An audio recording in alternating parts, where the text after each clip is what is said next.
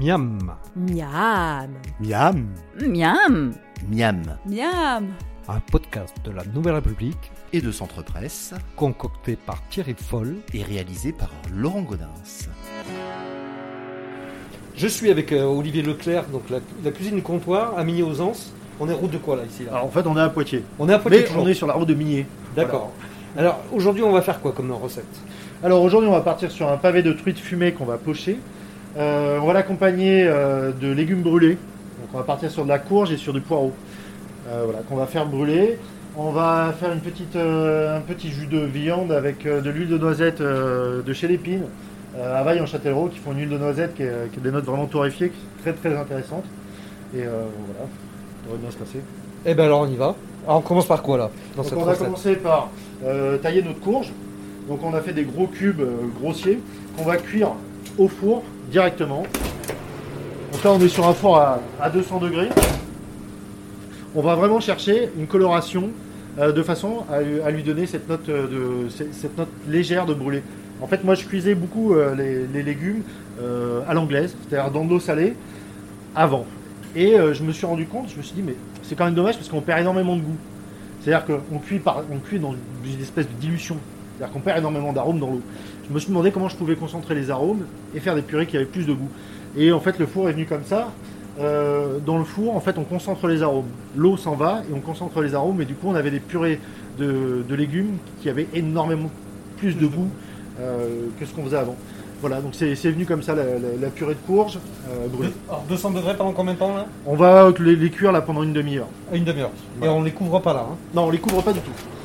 Euh, la courge a, a la, la particularité de rendre quand même beaucoup d'eau.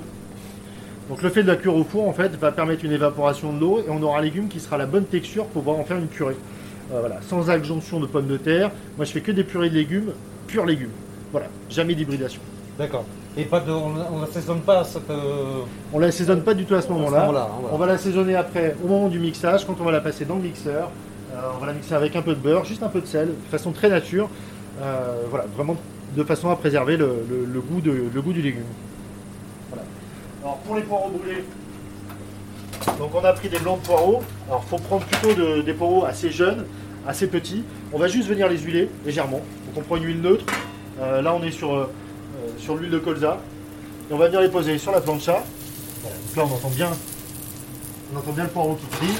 On va venir chercher une coloration sur toutes les faces du poireau. Et quand on sera bien coloré, on viendra le finir au four. Donc on ne servira pas euh, toute l'enveloppe. L'enveloppe va servir à protéger le poireau. Euh, elle va brûler et donner au poireau du goût. Et on est pareil sur un principe de, de concentration des arômes. C'est-à-dire qu'il n'y a rien qui part dans de l'eau. On a vraiment le, le légume qui cuit comme ça, à l'étouffer, sur lui-même, et qui va concentrer les, ça va concentrer tous les arômes.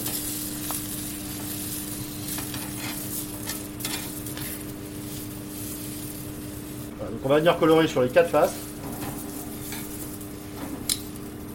Ça c'est une recette qu'on trouve à votre carte là Euh, c'est pas dans ça qu'on trouve notre carte. Non. En fait, nous les légumes, on les, on les met pas à la carte.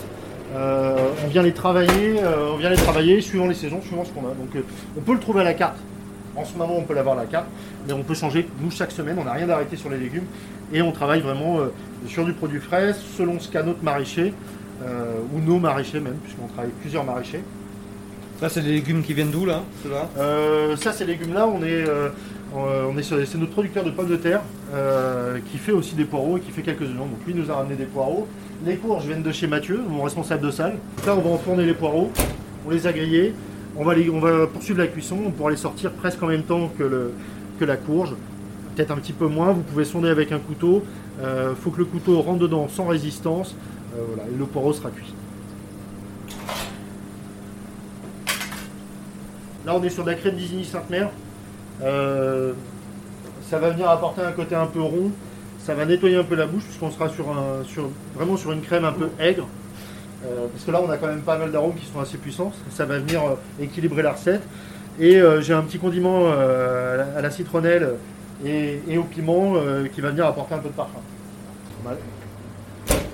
Donc là on va dire qu'on est une demi-heure après, hein, c'est ça? C'est ça. Donc là, on est une demi-heure après sur la courge. Donc la Voilà. courge est colorée, elle est chaude. On n'a presque pas d'eau en fait au final dans le bac. jusqu'à s'évaporer. On va venir la mettre dans le mixeur. Donc là, pour euh, à peu près 400 g de courge, on va mettre 60 g, 80 g de beurre. On va mettre un peu de, un peu de sel. Et après, on va venir réguler euh, la texture, éventuellement en ajoutant un tout petit peu d'eau dedans. Normalement, on n'a pas besoin d'en mettre.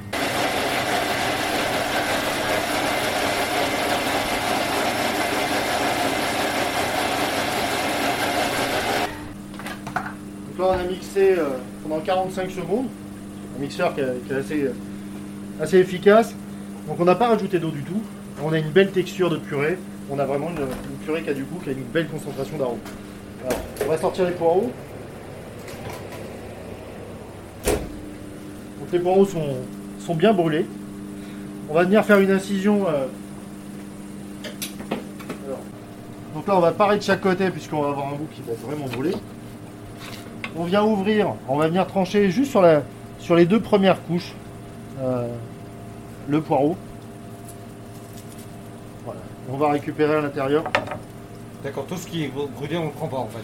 Voilà, c'est ça, on va retirer deux couches, deux, trois couches. On aura quelque chose qui sera un peu ferme. Voilà. Donc là, notre poireau est prêt. Alors, je vais vous parler de la cuisson de la truite. Donc là, moi, j'utilise un thermoplongeur D'accord. euh, qui est dérivé du, du médical à la base. Ça servait à réchauffer les poches de sang. Alors nous, on s'en sert pas pour ça. Mais on a l'avantage là-dessus, c'est de pouvoir régler euh, au dixième de degré près la température du, du bain. Donc c'est de l'eau qui est brassée avec une résistance, avec un petit ventilateur dedans, ça brasse l'eau. Donc on peut faire, on peut mettre sous vide notre poisson. Il va cuire dans une ambiance à 52 degrés. Euh, donc vous, si vous n'avez pas à la maison un, un thermoplongeur, chose que je peux comprendre, même si maintenant on arrive à en trouver euh, à des prix accessibles, euh, vous allez le cuire tout doucement dans une petite casserole avec un fond d'eau, un petit couvercle, et vraiment, on va chercher un, très très léger frémissement, de façon à pas surcuire. Moi, c'est des poissons qu'on pouvait cuire à 44 degrés.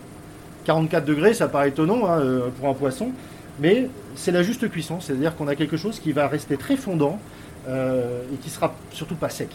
C'est souvent un des problèmes qu'on peut avoir avec la truite, c'est de se dire moi j'aime pas la truite parce que c'est sec. Vous aimez pas la truite parce qu'elle est mal cuite. Voilà.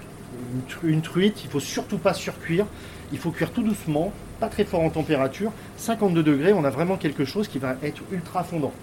Voilà. Et pendant combien de temps là? Bah, là, moi, je la cuis jusqu'à une température à cœur.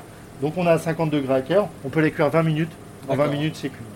Voilà, ça va très très. Donc, sur le dressage, ça va être tout ça. On va venir chercher une belle cuillère de crème de courge. On va poser notre poireau. Alors, on, peut le rouvrir un petit peu, puis on peut l'assaisonner. Parce que là, du coup, on n'a pas du tout de sel, donc on va l'écarter juste légèrement.